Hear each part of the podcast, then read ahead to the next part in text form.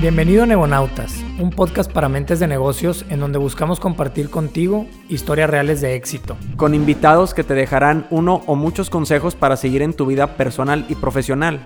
Buscaremos compartir contigo contenido de alto valor, platicando sobre diversos temas que creemos te pueden interesar como negocios, emprendimiento y mercadotecnia. Aquí no queremos darte solo la parte bonita de la película, queremos compartirte también la parte difícil, los retos y fracasos que te puedes encontrar para llegar a tus objetivos. Yo soy Alejandro García. Yo soy Fernando Ortega. Bienvenidos a Negonautas. Hola a todos, bienvenidos otra vez a un capítulo más de su podcast Negonautas. Me complace mucho recibir el día de hoy a un emprendedor. Eh, Buen, buenísima persona, muy recomendado por, por varios amigos. Pato Castillo, ¿cómo estás, Pato? Muy bien, Alex. Y tú, gracias por invitarme. También, muy, muy contento bien. de estar por Bienvenido. acá. Gracias. Vamos a, vamos a darle un, una, una, buena platiquita. Espero que nos acompañen en todo el episodio. Va a estar bueno. Este Pato lo podrán ubicar eh, como socio fundador de Cali. Eh, vamos, a, vamos a hablar de Cali, vamos a hablar de otras unidades de negocio que tiene también. Entonces vamos empezando, Pato, siempre. Este, a mí no me gusta meterle alguna dinámica de, de, de, rompehielos. Qué mejor rompehielos que nos platiques un poquito de quién es Pato. ¿Cómo, cómo te podrías describir un poquito, conocer a, a, a, Pato, al Pato de la infancia, familia, origen, nacimiento, etcétera? Bueno, este, pues me llamo Pascual Castillo, me dicen Pato. Tengo 34 años y soy originario de Veracruz. Eh, yo llegué a Monterrey aproximadamente en el 2008 y estuve, antes me dediqué toda la vida, fui futbolista. Eh, me okay. dediqué al, al, fútbol profesional y llego a vivir a, Monter, a Monterrey 2008 y, y, ahí es donde entra la, la, la, decisión de o sigues jugando fútbol o, o te dedicas realmente... ¿Qué edad tenías ahí? Tenía 20 años. A los 20 años. Tenía 20 años, este, soy futbolista frustrado, sigo soñando dos, tres veces por semana que, que juego y que no juego. Este, pero la verdad que 15 años después, este, 14 años después, considero que fue la mejor decisión que hice. Este, soy futbolero, pero me gusta más el tema en el que ahorita estoy, que es emprendiendo y, y quizá ahorita se estuviera acabando mi carrera futbolística y, y, creo yo ahorita estoy despegando el tema empresarial. Entonces, eh, sin duda para mí fue la mejor decisión y, he conocido a través del tiempo un montón de, de gente súper valiosa. Eres de los típicos que iba a ser futbolista hasta que me chingué la rodilla. No, yo no me fregué. No, no, yo no me fregué. Sí tuve que tomar esa decisión y la, la, decisión la tomé por el estilo de vida que estaba tomando como futbolista. Realmente, como, como le digo a mis, a mis amigos, me estaba volviendo futbolista. De despertarte, entrenar y desocuparte. Y, y, yo veía a mis otros amigos que estaban estudiando en la UDEM, en el TEC, en Monterrey y eso fue lo que me hizo venir para acá. 20 años estábamos hablando ya en carrera, o sea, tus, tus amigos en carrera y tú en, en carrera el, y yo el en el fútbol. Sí, okay. yo perdí dos años de, de, de, carrera porque estaba metido 100% en el fútbol. ¿Estuviste en fuerzas básicas? O sea, estabas estuve en fuerzas, fuerzas básicas, básicas, estuve en Pachuca y estuve en Jaguares de Chiapas y llegué aquí a Monterrey. Entonces, este, aquí fue donde tomé la decisión y te digo, me costó, pero sí creo que fue la mejor. Pero cuando llegas a Monterrey, ¿fue para hacer qué? Llegué para jugar fútbol. Para jugar fútbol. Y estando acá, eh, no podía llevar las dos cosas juntas y pegadas, entonces la única opción era eh, estar en, en, el TEC, pero en el TEC Milenio y llevar un par de materias nada más. Y la realidad es que mis amistades estaban en el TEC y el UDEM y, y yo estaba perfilado para el UDEM, entonces ahí es donde, ¿sabes que Mejor me voy por el estudio. ¿Tu familia se queda, se queda en Veracruz? Se queda en Veracruz en esa etapa, sí. Se queda en Veracruz y yo me vengo para acá eh, y estudié en el UDEM. Estudié en el UDEM. ¿Qué te metiste a estudiar? Administración de empresas. La realidad, te soy honesto, soy muy malo para la escuela. Este, entonces, eh, cuando era futbolista dije, ¿cuál es la más sencilla? Y me fui a recursos humanos. Y cuando estaba estudiando recursos humanos dije, ¿sabes qué? No, prefiero algo un poquito más complejo. Y entonces terminé estudiando administración de empresas ahí en, en UDEM. Eh, y ahí es donde empieza mi emprendimiento. Eh, eh, como te dije, yo... Desde siempre, que te metes a, estu a estudiar. Antes de, antes de graduarme, yo siempre crecí con la cultura deportista. Y, siempre estuve, eh, fui una persona muy disciplinada, eh, donde sacrificas un montón de temas sociales y te dedicas realmente a algo de manera eh, de alto rendimiento. Y, el dejar el fútbol para mí fue perder esa constancia y quizá nada más ibas al gimnasio cerca de tu casa y se acabó. Y fue entonces en el 2012, no, perdón, fue en el 2010 donde una, un, un, gran amigo me invita a participar en un Ironman. en, un Ironman que en su momento yo no sabía ni lo que era. Me inscribí y al siguiente día me enteré realmente de lo que era y que la competencia estaba seis meses. Entonces, en un proceso de seis meses, eh, conocí todo lo que era el Ironman. Hice un triatlón eh, olímpico, el sprint, un medio Ironman y un Ironman.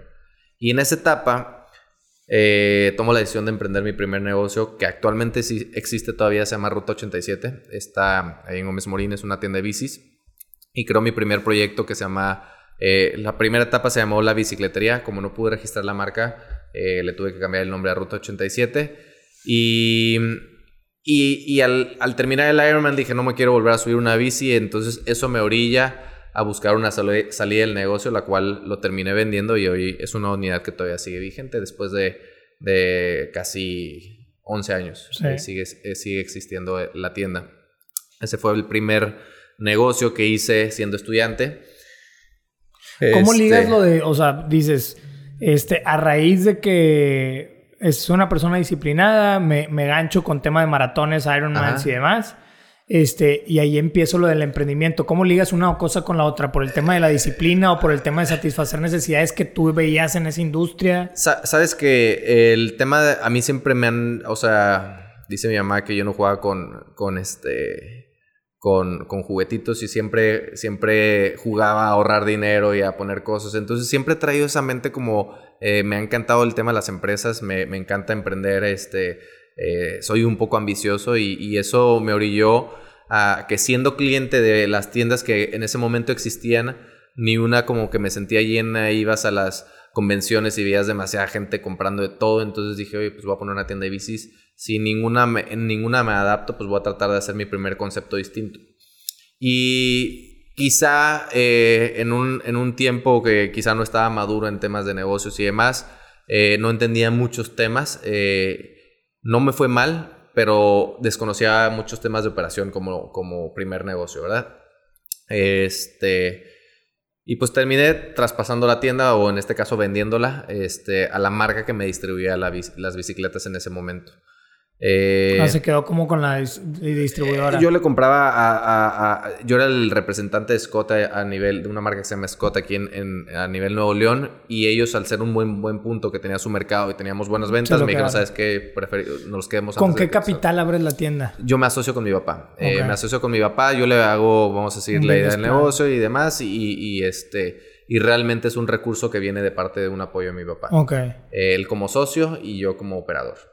Lo venden, él recupera su lana y a otra cosa y el 100% de la lana para mi papá. O sea, yo eh, la, la, verdad que sí bien apenado, pues obviamente al vender dije, no, pues todo el, todo el dinero para mi papá. Y, y para mí fue el, el, el, primer reto como negocios, ¿verdad? Pues aprendizaje, sí. Aprendizaje. Yo siempre he dicho que eh, de repente decir que hoy soy emprendedor y hay que... La realidad es que en, en este caso, en, el, en mi caso en particular, tuve la fortuna que, que mi socio inversionista fue mi padre eh, pero la realidad es que si él hubiera sido el banco, yo no sé si después hubiera seguido con el tema de los negocios o emprendiendo, ¿no?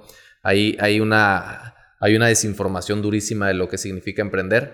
Eh, uno puede decir que hay que arriesgarse y demás, y no es así. Entonces yo mi filosofía es que yo tuve la fortuna de, hacer eso y, y, cuando hablo con mis colaboradores siempre les digo lo difícil y lo complejo que es emprender. Este, y los invito a emprender dentro de la famosa cortina que es una empresa y que ellos pueden ir creciendo y desarrollándose a la par con la empresa. Entonces, este, yo tuve esa fortuna y, y, eso me llevó a mi segundo emprendimiento. El segundo emprendimiento que hice fue Grupo Meraki.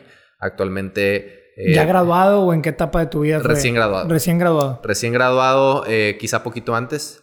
Empiezo con Grupo Meraki y, y empezó empezó a ser un, tipo de negocio donde tenía diferentes unidades de negocio y hoy en día eh, la marca Meraki Weddings es, este, después de ocho años, eh, estamos a, yo creo que top 3 a nivel Latinoamérica en, grabación y producciones de foto y video eh, de bodas. Hacemos más de 110, 120 bodas al año.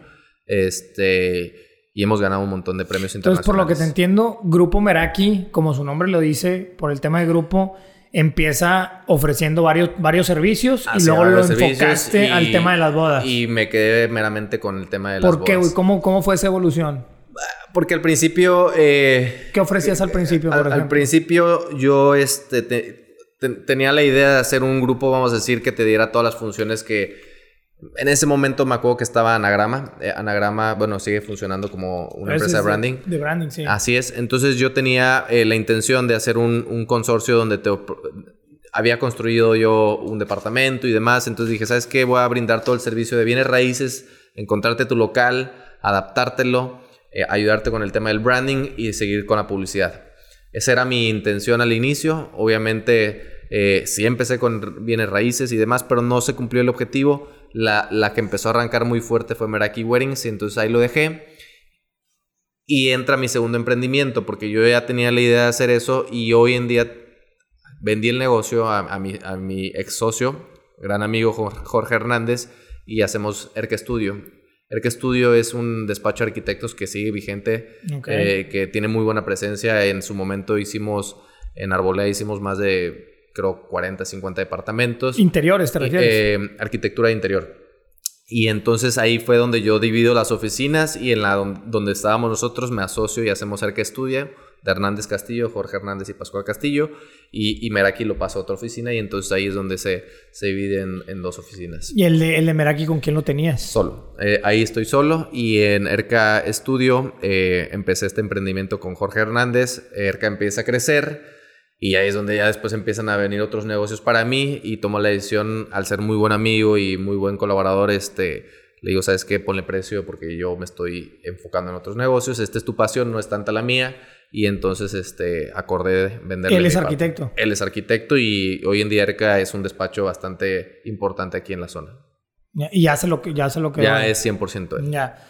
Oye, Pato, el tema de, de, de Meraki, eh, yo siempre digo el tema de, siempre cuestiono, pues, ha, estado aquí Alemaltos, Vale Serna, muchas emprendedoras que tú también conoces, eh, y les cuestionaba, yo siempre a todos les cuestiono el tema de un business plan, un plan de negocio. Obviamente todas ellas me contestaron que cuál plan de negocio y que no hicieron nada. En mi vida lo he hecho.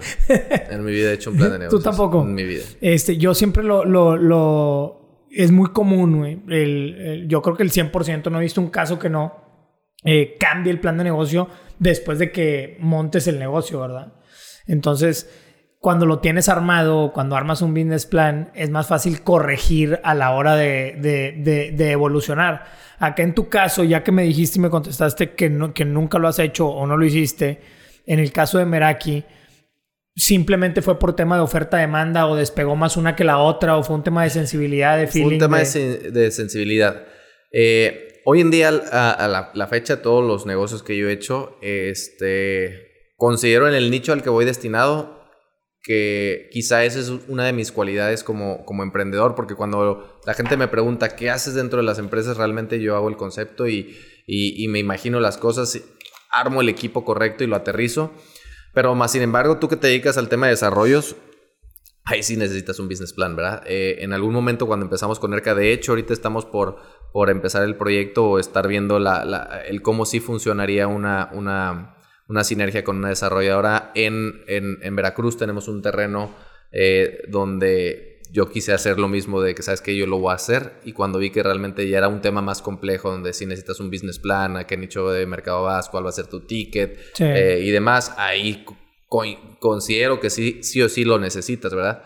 Pero creo, creo hay un, un talento o, o hay un, hay un un chispazo que de repente te funciona más que un business plan, porque de repente considero yo que tener un business plan y no tener una esencia o un concepto, lograrlo aterrizar, un buen servicio, una nueva experiencia, termina aventando a la basura esto. yo creo que vale más la pena cubrir esto y después ir armando como que tu business plan lo vas aterrizando y lo vas creciendo y te vas institucionalizando con el tiempo eh, a, no invertir en esto y después que lo, más importante lo dejes a un lado. Sí, totalmente. Estamos ahorita hablando con una persona para, para hacer un multifamiliar allá en, en, Mission, en McAllen. Este, y, la persona que trae el proyecto y que nos está invitando nos decía, es que ya, ya hablé con X despacho de consultoría inmobiliaria para un tema de estudios de mercado pero ya lo tengo yo, güey. Pues yo ya lo vi, yo ya sé qué se vende, pues yo aquí vivo, ya he venido y la madre, ¿para qué mando a hacer y para qué me bajan 20 mil, 30 mil dólares por un estudio? Si yo lo vivo, güey, yo, ya lo, yo ya lo tengo y es ese chispazo que dices tú y ese feeling de las cosas que no se sabe cómo explicarlo, pero tú este, lo sientes, y más cuando es un proyecto tuyo y que, y que, y que tú le confías, ¿verdad? ¿De dónde nace? O sea, estamos hablando, este, estos 15 minutos hemos hablado de, de un pato futbolero frustrado, eh, con carrera futbolera frustrada y luego con esa cosquilla emprendedora. Eh, LAE, ¿dónde está, güey? Ese, de ¿Dónde nace ese pato creativo? Porque, pues, el hecho de producción de audio y video, de bodas, pues es pura creatividad, cabrón, en cuanto a tomas, producción y demás. Y ojo, yo no ¿De dónde traes eso? Yo, yo no sé tomar fotos ni grabar videos, simplemente fui eh, reuniendo el talento necesario para, para, para lo- lograr esto. Eh, en su momento eh, fui el fundador de, de- junto con Jorge del despacho y en mi vida sé hacer un AutoCAD ni nada de eso. Este...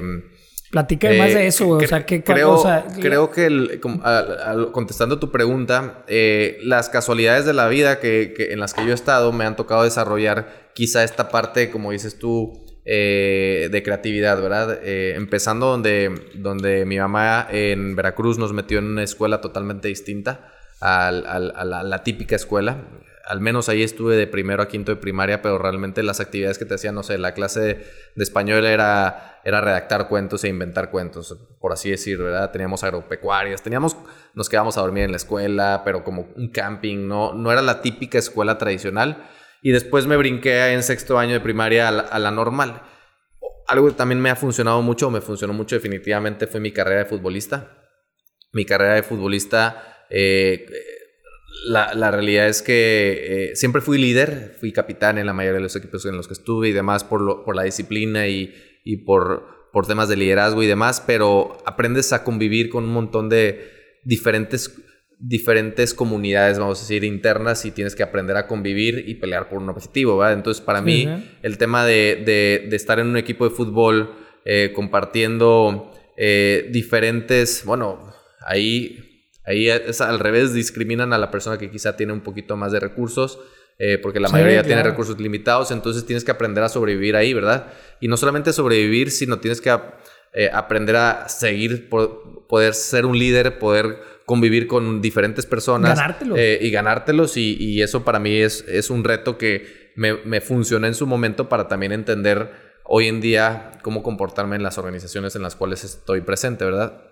Entonces quizá esas partes fueron eh, importantísimas en mi vida para, para hoy en día lograr reunir grupos de personas multidisciplinarias eh, de diferentes aspectos, de diferentes características, diferentes nacionalidades eh, y, que, y que he logrado hacer equipos ganadores, porque la realidad es que no, es, no es por no es por suerte ni nada, pero en las, en las industrias donde hemos logrado participar, hemos sido líderes de, de- de industria. Entonces, eh, creo yo la clave del éxito es eh, unir, eh, liderar Talento. y- y, eh, talento, más que operar. Está bien cabrón, o sea, la verdad es que dejas un mensaje bien poderoso porque qué increíble que el, el líder de un negocio de, de producción de audio y video para bodas, güey, no sepa tomar una foto, güey. Sí, sí, sí. Qué, qué increíble que el líder de un negocio de arquitectura de interiores, güey, pues no es, no es ni diseñador de interiores ni arquitecto. Este, y, y lo considero poderoso porque eh, es una manera de, de, de decirle a la gente o de mostrar un mensaje de no necesitas ser eh, X profesión para, para emprender cualquier negocio. O sea, yo como ingeniero civil eh, a lo mejor puedo hacer un restaurante, cabrón, o puedo hacer este, cualquier otra cosa.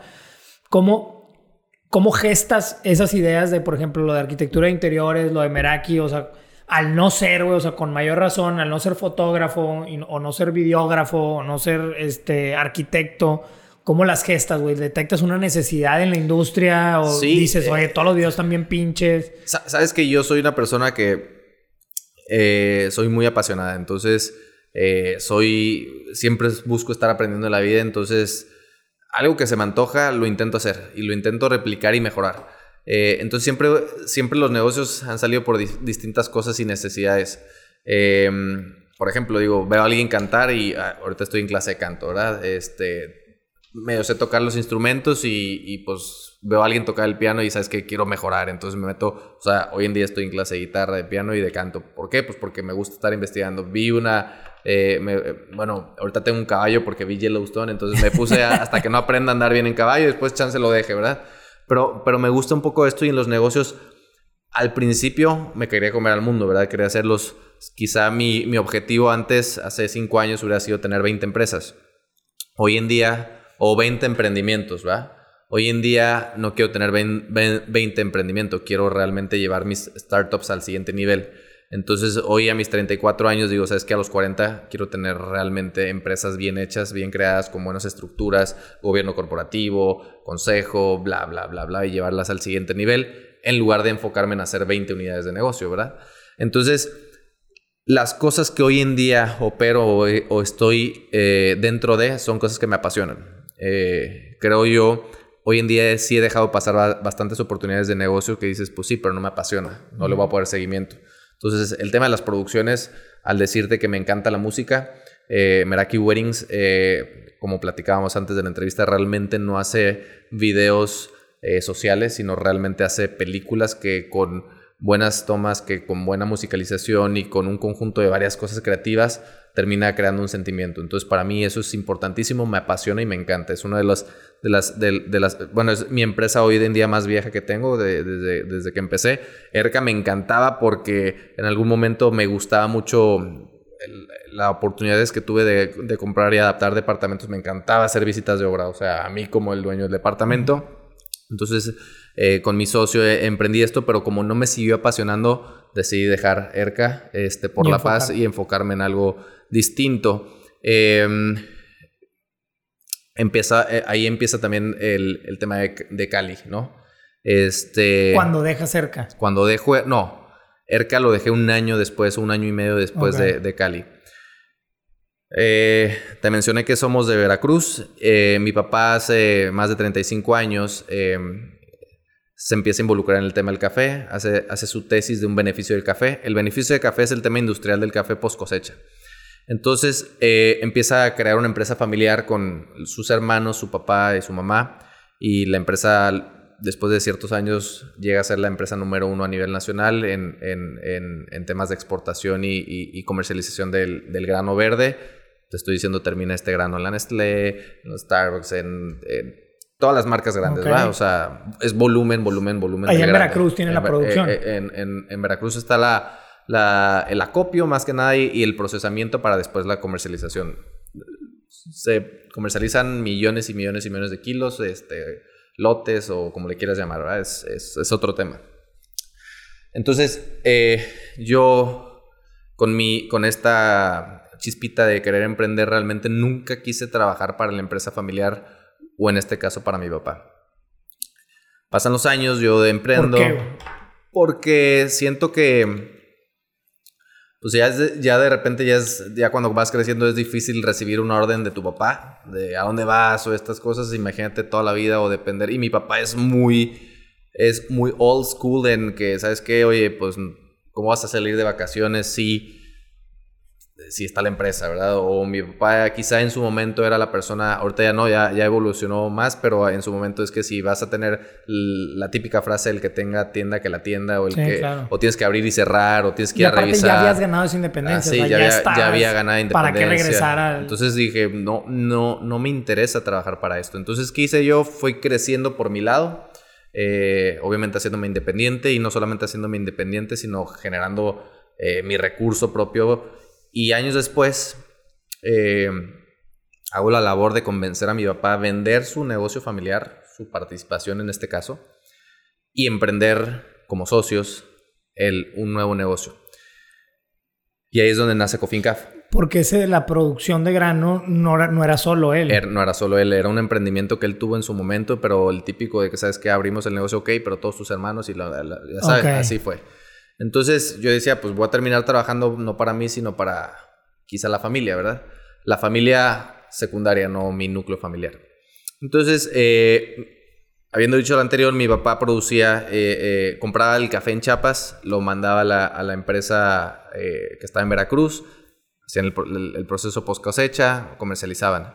Entonces yo a mi papá, ¿sabes qué? Oye, pues si tú tienes toda la presencia y la compra del café acá, ellos, esta empresa familiar compra en Chiapas, compra en Veracruz, compra en Oaxaca, compra en Nayarit, compra en Puebla, pues oye, vamos nosotros a quedarnos con esta industria que tú tienes muy bien manejada de compra en, en, Chiapas. Entonces ya con el recurso mío y el de mi papá, eh, decidimos hacer una empresa familiar que es Cofincaf. Eh, y con todos los años de experiencia de mi papá, emprendemos nuestra propia empresa que hoy en día quizá no vende los, vamos a decir, 10 camiones, quizá vende 3 pero lo que nosotros le apostamos es el café de calidad. No tanto volumen, sino exportación de café de calidad, buenas prácticas, buenos procesos, cuidado con medio ambiente, fincas certificadas. Eh, y digo, no te digo tanto volumen, pero al final son, vamos a decir, 8 millones de kilos, 10 millones de kilos por cosecha, que es un mundo de café, ¿verdad? Es que es una industria enorme, güey. Digo, yo algo de lo que te iba a preguntar, que ya me lo contestaste desde que dijiste que eras de Veracruz. Sí. te iba a decir, eh, ¿cómo decidir participar en una industria tan grande y tan competida como la del café, güey? Sabes que no es tan grande. Sabes que no es tan grande. O sea, realmente los líderes de, de, de empresas que exportadoras o maquiladoras de café eh, son las transnacionales y en México quizá competimos 3, 4 el mundo del café detrás de la taza es pequeñísimo. O sea, eh, hace, hace poquito estuvimos en Nueva York y haz de cuenta que estuvimos con una de las personas en el mundo más importantes del café. Y es como lo decimos, estamos en una industria que es tan grande, sí, tan grande porque todo el mundo consume café, pero los productores eh, masivos o los, los, que tenemos el proceso post cosecha y realmente vendemos el café somos muy pocos. Entonces tienes el alcance, como le decía, decía el otro día la metáfora, si tienes una tienda de, ropa, pues no vas a conocer al dueño de Sara a los 10 años, ni siquiera, no lo vas a conocer en tu vida. Pero cuando entras en un, en, un, en un nicho en el cual nosotros estamos del café como productores exportadores y que maquilamos bastantes, eh, bastante, bastante café que representa un porcentaje importante de la producción del café en México, pues terminas conociendo a todos los grandes a nivel mundial. Entonces, es un nicho muy pequeño en el mundo donde estamos del café. Los grandes nos conocemos en México. Yo no me refería tanto como que a los jugadores de la industria, sino al mercado consumidor del café. Es que es que nosotros estábamos en este en este tema estamos fuera de ese mercado, hablando como Cofincaf. Hablando o sea, no, no vas tanto al cliente final. No, nunca lo veo. Yo, nosotros el, café que exportamos termina en las tazas de Starbucks, termina en las tazas de Nestlé, termina en las tazas de, de, de, cualquier taza que tú puedas conocer. Ahí termina nuestro café porque se le vende a una transnacional que termina ahí en esas tazas. Entonces, ahí no competimos contra ellos, simplemente acopiamos el café mexicano, lo procesamos y lo vendemos a los, los exportamos para que terminen estas diferentes tazas tu pregunta es interesante porque dices, ok, ahora si entras, cuando empezamos con la marca Cali, dices, bueno, ¿por qué surge Cali? Esa es la primera pregunta, ¿no? Cali surge a la necesidad de, después de ver todos los esfuerzos extraordinarios que existen en el café, porque realmente hay un esfuerzo, o sea, hay una falta de cultura en el café. Y no solamente en el café, ¿eh? en el cacao, en el vino y en un montón de, de productos este, que vienen del campo, que la gente desconoce y que el, más golpeado es el productor. El productor y por eso cada vez menos gente trabaja en el campo y por eso eh, cada vez es más importante saber de dónde viene todo este para poder pagar el precio justo y que no se desactive algo tan importante como son los productos agrícolas. Entonces nosotros decidimos, después de entender muy bien el tema del café detrás de la taza, que es todo esto que te comento, decimos, tenemos que poner una marca que represente todo lo detrás, todo lo que sucede detrás de una taza. Entonces ponemos Cali. Y la, la visión de la empresa y la misión de la empresa es enaltecer el café mexicano al lugar que merece. Si tú vas a una convención, te estoy diciendo que todos nos conocemos en la industria del café. México no está ni siquiera en el, en el top 5 o top ocho de los productores a nivel Es una pregunta que te tenía, güey. ¿Cuál es el rol, papel que, que, tiene el café mexicano en el nivel mundial? Es, es o sea, ¿cómo lo tienen considerado? Es, te voy a decir cómo lo tienen eh, considerado, como quizá tienen, eh, como consideran a nivel México en un montón de productos. Es un país muy rico en temas de, de, de producción de este tipo de, de insumos. Eh, México produce de todo, pero lo produce mal. Entonces nos hemos, hemos perdido credibilidad en todas las industrias y el café es una de ellas. México dicen es un gran productor, eh, tiene la capacidad de producir tal volumen, pero la realidad es que nos perdemos en ese top lugar porque nuestra calidad de café, por las malas prácticas, no porque se dé mal café, pero revolvemos, hacemos malas prácticas, no le invertimos a X o Y, eh, estamos en un país corrupto, por, ende terminamos teniendo un muy mal café, ¿verdad? O tenemos no un mal café, sino terminamos teniendo eh, cero contratos con empresas importantes, el gobierno no apoya y un sinfín de cosas, ¿verdad? Que ya te imaginarás. Eh, más sin embargo, nuestra misión es enaltecer el café mexicano al lugar que merece. ¿Cómo? Poniendo el ejemplo y haciendo bien las cosas. Eh, ¿Y cómo hacemos bien las cosas? Como, eso sí te lo digo, como nadie estamos integrados desde el famoso Farm to Cup. Estamos integrados desde los viveros. Eh, hemos regalado más de 20 millones de plantas, más de 30 millones de plantas, yo creo, a pequeños productores aliados, con la finalidad de enseñarles a producir mejor, cosechar mejor y buenas prácticas. Eso que te da más volumen, mejor café y a nosotros o sea, a esos productores que han sido golpeados o son los más golpeados de la cadena, ustedes buscan arroparlos, apapacharlos y darles su cariño. En el 2013 hubo una plaga que se llama la roya. La, la roya arrasó con el 90% de la producción del café en México. Nadie se enteró. Lo único que pasa ¿De todos lados o de alguna región en específico? De toda la región. Entonces, nadie se entera. Quizá tú nunca te hubieras enterado. Simplemente estabas consumiendo café eh, guatemalteco, colombiano y ni cuenta te hubieras dado, ¿verdad? ¿Qué pasa? Las industrias en las que estamos en el nicho, pues eh, sabes que no hay, no hay, no hay producción en chapas, pues bueno, compras y, y, y, traes de otros lados y simplemente los tostadores pues consumen otro y tú terminas una taza que no es café mexicano, ¿verdad? ¿Qué hicimos en la zona? Ahí es donde nos integramos. De ser unos procesadores de café y comercializadores, mi papá toma la decisión, tenía la cosecha del café dura 6, 7 meses y el resto mi papá era ganadero. Entonces su, su rancho ganadero dice, ¿sabes qué? Oye, no hay café más en, en, en, Chiapas, no hay café, la gente perdió todos sus, sus, sus, este, sus fincas de café. Eh, y para que te dé el café tiene que pasar tres años, ¿verdad? O sea, siembras la planta y a los tres años te empieza a dar café. Entonces, él dice, ¿sabes qué? Sacrifica su rancho ganadero, lo convierte en una finca cafetalera, pero la convierte en una finca cafetalera certificada Rainforest Alliance. Sí, son bastantes hectáreas, pero hacemos una finca consciente con el medio ambiente, con, con la flora y la fauna y con su comunidad. Entonces, hacemos una finca eh, eh, sembrada bajo sombra que no solamente es un monocultivo, sino ponemos sombra y diferentes variedades de, de, árboles que terminan siendo sombra para el café. Hacemos nuestros viveros y empezamos a regalar estas 20, 30 millones de plantas a los productores que se quedan sin café tenían dos opciones. Todo eso lo hicieron ustedes en Chapas. Todo lo hicimos en Chapas. El productor tenía dos opciones. Sembrar maíz, que del maíz puedes comer y puedes vender y sobrevivir. O la opción que les dimos, mitad de tu, de tu finca cosechas maíz para que comas y café para que después puedas vivir en mejores condiciones.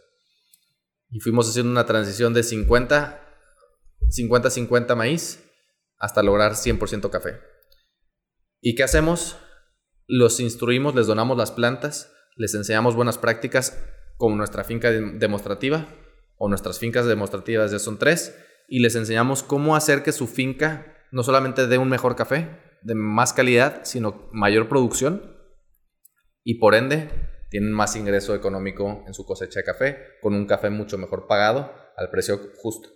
Pagado por ustedes, ¿verdad? Pagado por nosotros. Nosotros lo acopiamos y entramos al proceso post cosecha que es el húmedo y seco y terminamos exportándolo. Todo eso es precali, ¿verdad? Todo eso es precali. ¿Qué te das cuenta después? Cuando haces tú la comercialización, el café de calidad se exporta y el café de no calidad se queda en el país. Por eso de repente pasa que puedes ir a Colombia, puedes ir a México, puedes ir a Guatemala y te tomas una taza en un restaurante, en un hotel y es malísimo el café y te vas a Europa o te vas a San Francisco o te vas a cualquier lugar y en donde estés vas a tomar un café que dices no puede ser. Bueno, vienen de países productores donde ellos no son productores, ¿verdad? Entonces, ¿qué dijimos?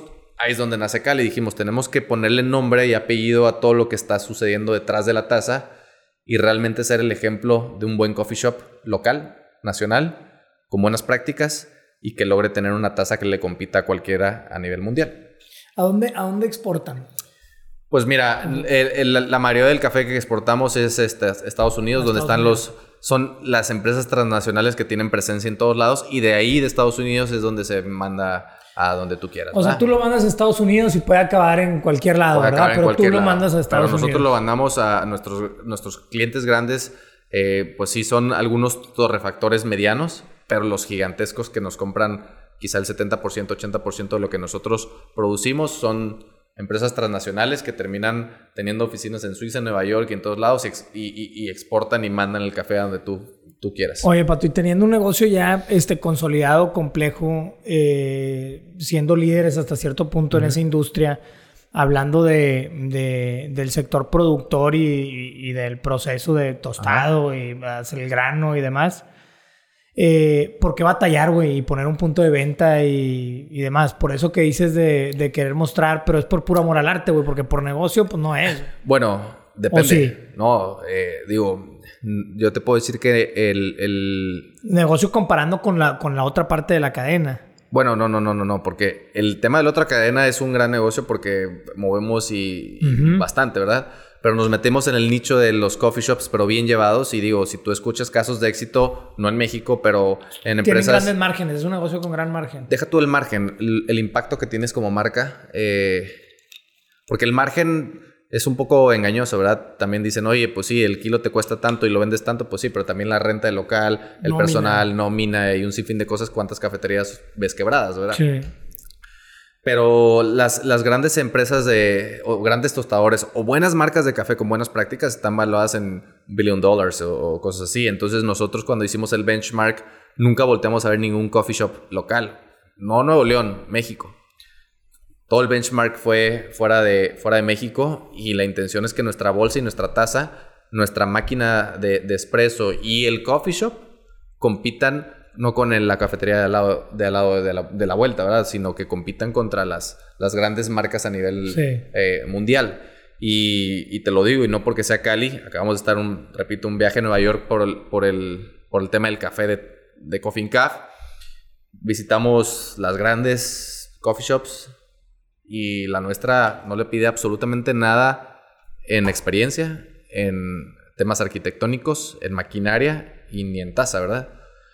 ¿Dónde nos diferenciamos o cuál es nuestro valor agregado o donde nadie nos puede competir? Que nosotros sí somos dueños de todo lo que sucede detrás. Y sí podemos tener el control y el volumen.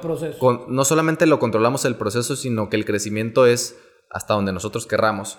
Todas las coffee shops que yo te mencioné tienen un límite de repente en anaqueles, en supermercados o en coffee shops donde se frenan o se topan porque dicen ya no puedo seguir produciendo la misma calidad a, volumen. Ya no pueden tener las mismas alianzas con diferentes productores, pierdes el control y terminas terminando como una marca como un Starbucks, que no significa que sea mal café, porque no compran mal café. Ya no controlan lo que pasa. No controlan lo que pasa y para estandarizar, un, para estandarizar el sabor de su taza terminan tostándolo de más, que es como una carne, ¿verdad? Si traes puros cortes finos, pues quizá te vas a ir a un término medio, máximo tres cuartos. Si sabes que estás trayendo de repente de todos tipos y sabores, ¿qué tienes que hacer para estandarizar? Pues quémala. O sea, bien cocida.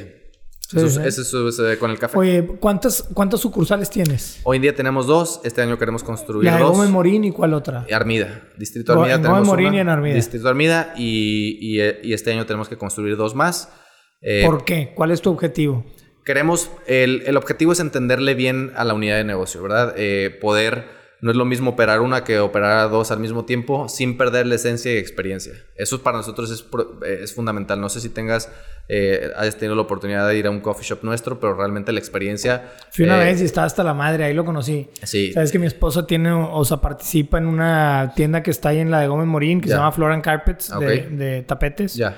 Este, y estaba con su socia en, en el Cali, ahí fue cuando lo conocí. Ah, bueno. estaba hasta la madre un día entre semana, güey, a las 7, 8 de la noche y dije, ¿qué es esto? Sí, sí, sí. Y de hecho, este, era una pregunta que te iba a hacer, porque pues, ¿qué es coffee shop, güey? Para mí coffee shop es venden café, pero creo que hay mucho más que eso y para ti debe ser algo súper diferente y se refleja una vez que vas, güey. Nosotros... Eh, eh, ¿Cómo lo explicas tú? O sea, nos dijiste nada más la, la, la como misión o visión que tienen, que es lo de enaltecer el café mexicano. Si tú, si tú, ibas antes a una cafetería o la, la, cafetería tradicional que existe en nuestro país, creo que es vamos a una cafetería, vamos a echarnos un café y lo último que te tomas es un café.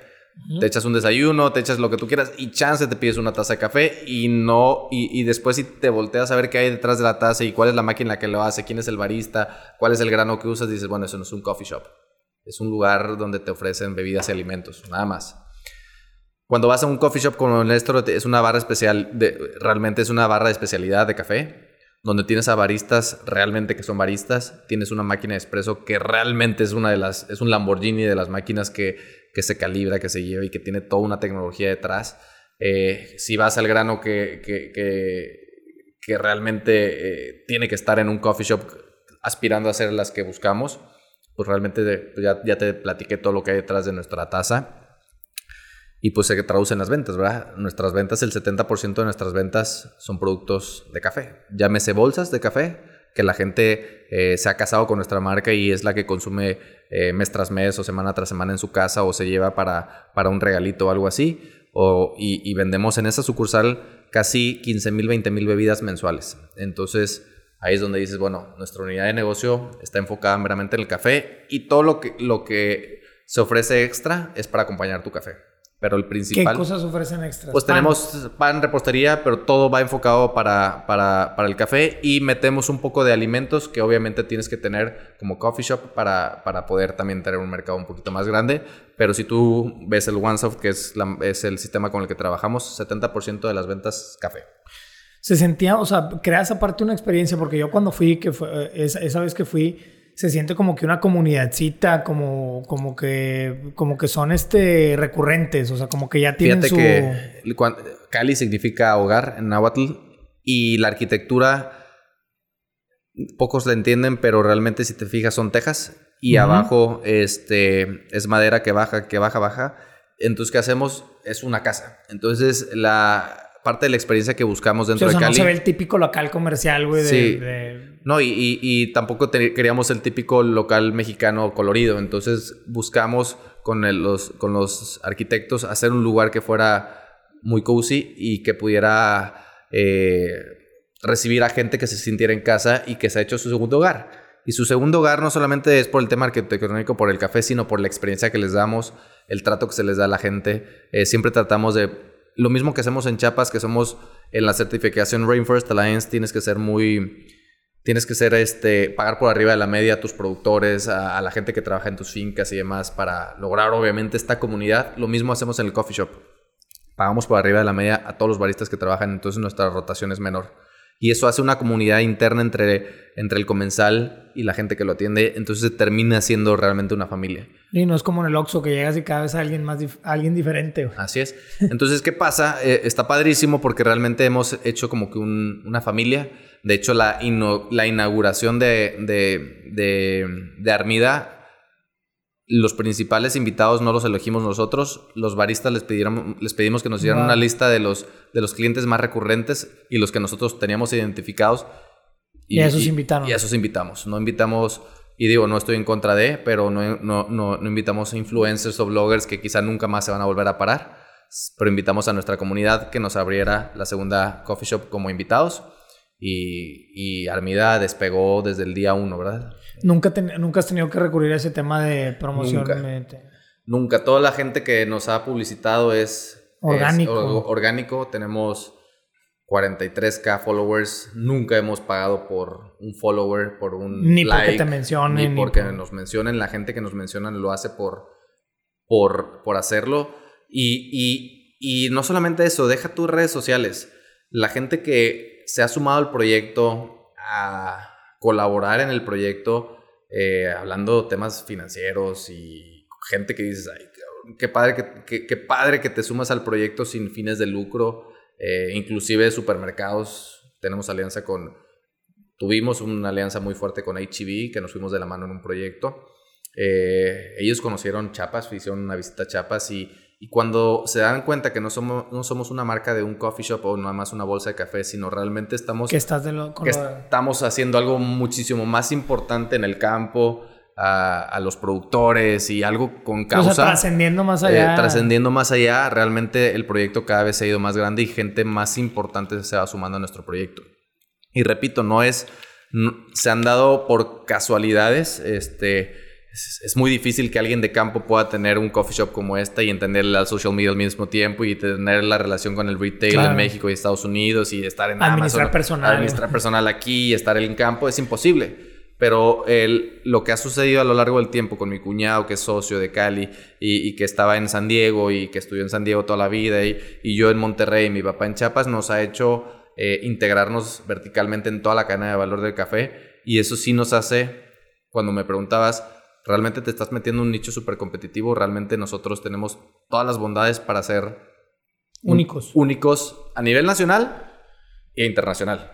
Eh, planes de, de este año vamos a empezar a tener presencia en los anaqueles de Estados Unidos, eh, entender bien el manejo de los coffee shops, por eso... O en grano.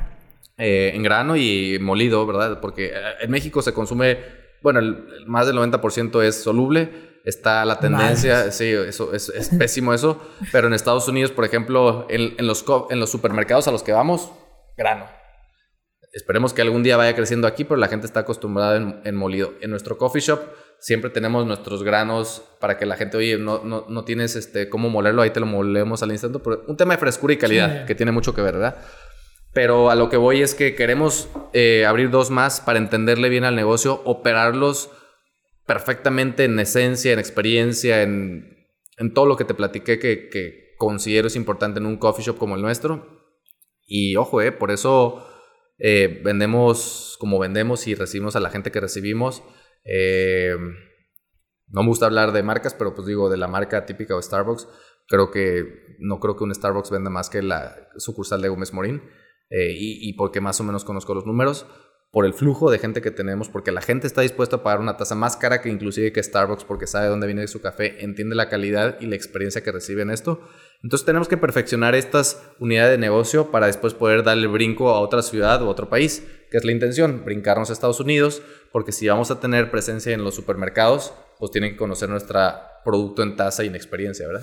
O entonces, Pato, en, en Cali participan tú, tu cuñado, esposo de quién?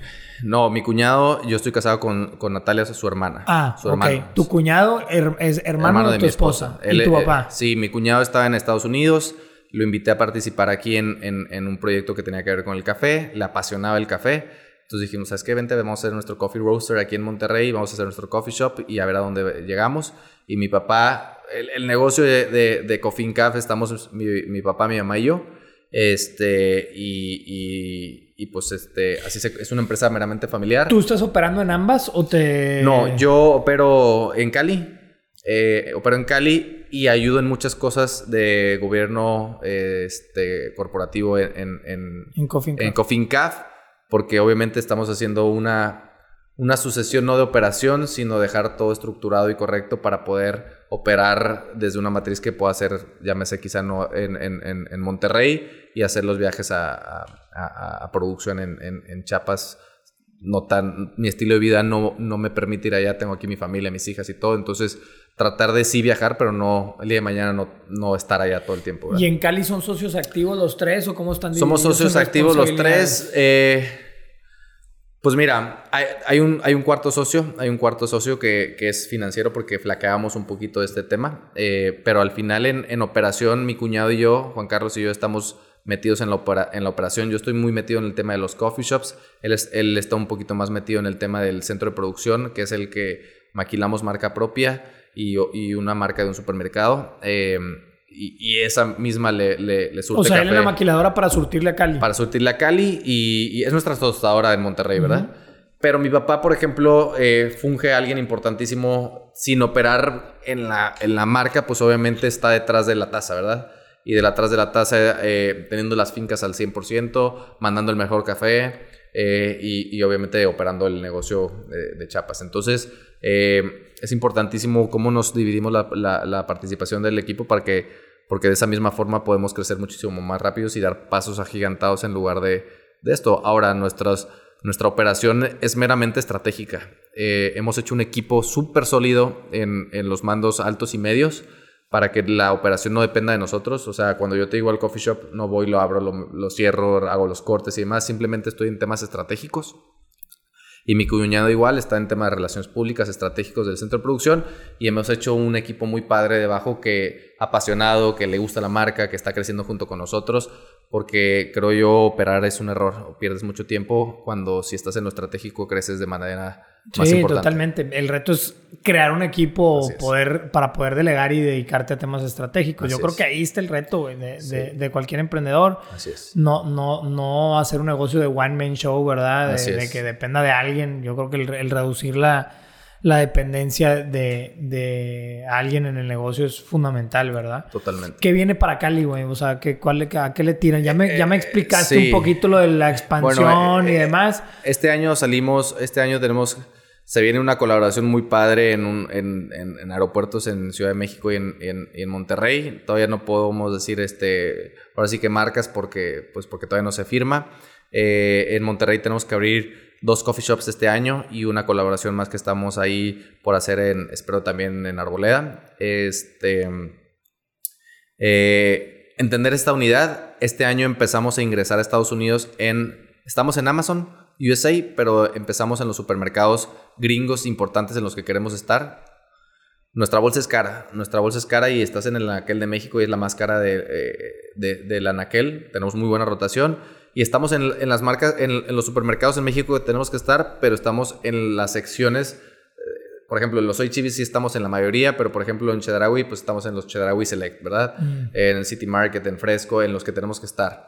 ¿Por qué? Porque nuestro ticket es más alto de, y hable- habiendo dicho que el Que el 90% soluble es el soluble, entonces no podemos, en México estamos donde tenemos que estar, aspiramos ahorita a estar en, en Estados Unidos, en los anaqueles que queremos estar, Whole Foods, HEB Texas, etc, etc, este, y empezar a tener presencia allá. Una vez que entendamos bien la operación de los coffee shops como debe de ser, daremos el brinco, llámese Guadalajara, llámese Dallas, llámese donde tú quieras San Diego, que tenemos allá muy, muy, muy, este, la familia es de allá, entonces, este, San Diego también es una, es un lugar que pudiéramos empezar a crecer. Oye. Meraki, Pato, ¿quién se quedó operando? Eh, ¿Tienes a alguien ahí?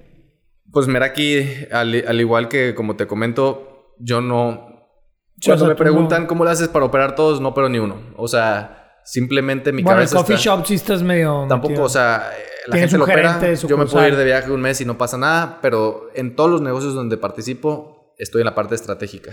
Y mi chamba es estar eh, en todos los negocios donde estoy, es viendo cómo podemos seguir creciendo, qué unidades de negocio más, X o Y. Ahorita estoy em- emprendiendo. Pero no es fácil, o sea, te tuviste que hacer de gente a la cual le puedas... eh, o No sea, es por ejemplo, fácil. el coffee shop, pues tienes que tener un buen gerente de la de Pues la, realidad tienda. es que yo creo que hay mucha gente con mucha capacidad. O sea, yo, yo siempre eh, de repente me dicen, oye, es que tú tienes un don de los negocios. No, digo, eh, el, el don de los negocios no es mío. Realmente hay, creo que hay muchas cabezas inteligentes. Por ejemplo, te lo digo, o sea, en temas de construcción. O, o en- es más, en temas de, en vamos a decir, en los negocios donde participo. Yo veo lo que hace alguien de, de video y cómo logra bajar una imagen que grabó en una película y digo, en mi vida lo podría hacer. Qué inteligente es, ¿verdad? Eh, veo cuando tenía el despacho de arquitecto que alguien termina haciendo un render que no sé si es foto o es render y digo, "Puta, qué inteligente es esa persona. En mi vida lo podría hacer. Eh, un gerente que sabe hacer horarios, que sabe, la, la, la, un contador que me sabe presentar un Excel que yo no sé ni hacer un Excel. Dices, pues qué inteligentes. Quizá mi inteligencia fue lograr hacer un grupo eh, multidisciplinario, pero no significa que hay gente más inteligente que otra. Simplemente creo yo, todos tenemos que saber en dónde sumamos. Claro. Y, y yo no soy bueno operando. O sea, yo no soy bueno operando, sé lo que soy bueno, pero delego las cosas que no sé hacer. O que alguien las va a hacer mejor que yo. Entonces, ¿quién opera, ese- por ejemplo, el coffee shop? O sea, que pues tenemos diferentes cabezas. Está un gerente general. O sea, quizá nosotros estamos como los CEOs, pero realmente haciendo la labor de un CEO que es tomando decisiones. Pero los mandos, este. Medios. Los medios son los que realmente llevan la operación día a día. Pero tú no ves un CEO abriendo una tienda, no ves un. ¿Me Es explico? correcto. Eh, y, y en, y, en, y en Meraki, por ejemplo, tengo. Tengo este. La parte. eh, la- las direcciones de operación y las direcciones creativas y tengo el- el- la directora de fotografía y entonces simplemente lidero ese grupo nada más. Ya. Eh, en su momento en ERCA, pues mi socio era el que tenía el salario de operador, yo aparecía como socio y quizá la creación... ¿Y tú que estás en lo estratégico, qué viene para Meraki?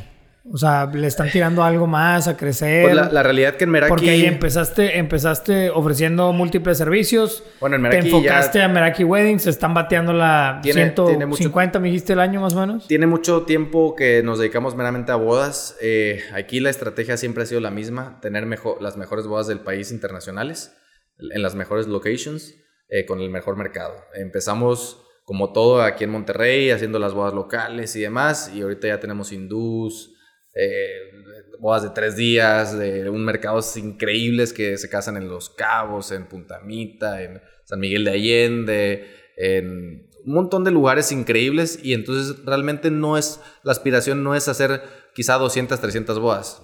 Es hacer pesado. las mejores. Es hacer las mejores bodas del mejor nicho y obviamente cada vez ir ganando premios internacionales más importantes. Y ahorita estoy desarrollando una nueva unidad de negocios que se llama Trust Usury. Eh, este es, una, es, un, es, un, es un concepto de comida saludable y demás eh, que estoy haciendo mucho eh, con mi esposa, mi cuñada y, y aspiro que sea el negocio que después mis hijas crezcan eh, con esta mentalidad emprendedora, operadora de, de negocios porque creo que es importante no solamente Claro. delegar negocios, este, sino realmente que aprendan a, a trabajarlos. Entonces, esa es mi filosofía, creo yo.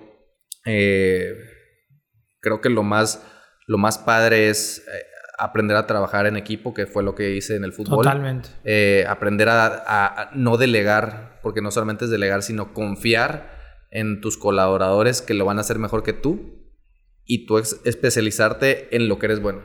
Y en lo que no, no eres bueno ni... Ni yo siempre digo, ni, ni, ni comento. Pido puntos de vista y ayudo a llegar a mejores conclusiones entre un equipo, pero la decisión final no es la que uno diga como yo soy el jefe y aquí mando, sino vamos a tomar la decisión entre En todos. comité. Así es. De acuerdo, te felicito, Pato. Este, por todo lo que tienes, por todo lo que has hecho. Este, te agradezco tu tiempo, el estar aquí y espero cuando estemos hablando ya de 20 sucursales aquí Esperemos. y 20 en Estados Unidos, este, juntarnos otra vez a platicar y a, a, a- a ver esa evolución y a platicar sobre esa evolución. Para los que no conocen, invitarlos a que conozcan el coffee shop, este, Cali, Distrito Armida, Gómez Morín, Distrito plaza, Armida en ¿cómo se llama? Morín eh, es Vita Plaza. Eh, los que estén, si tienes audiencia fuera de México, pues la pueden comprar en línea, calicoffee.com. Este. Y Para los que tengan dudas, quieran buscar a Pato en redes sociales, ¿cómo estás? Pato Castillo, Como Pato Castillo. Pato Castillo. Este, la cuenta de Cali es con cada kilo. Cali Coffee Roasters, tal cual. Ahí está en mi cuenta, ahí dice, el- eh, ahí viene Coffee Caf, viene Cali, viene Trust, viene Meraki Weddings. Entonces, Para los apasionados del café o a la experiencia de tomarse un buen café, este, vayan a conocer, está buenísimo. A nosotros pues ya saben dónde buscarnos, dos acción bajo oficial, eh, arroba neonautas en todos lados. Eh, muchas gracias a todos. Pato, te vamos a regalar este Ah, muchas gracias. astronautita de la suerte. Muchas gracias. para que sigas con tus ocurrencias Sí, ¿verdad? Y, y- y creciendo como hasta ahora. Y a todos, pues gracias por escucharnos y nos vemos a la próxima, Pato. Muchas Gracias, gracias, por estar aquí. Alex. Ya está. Chao. Cuídense.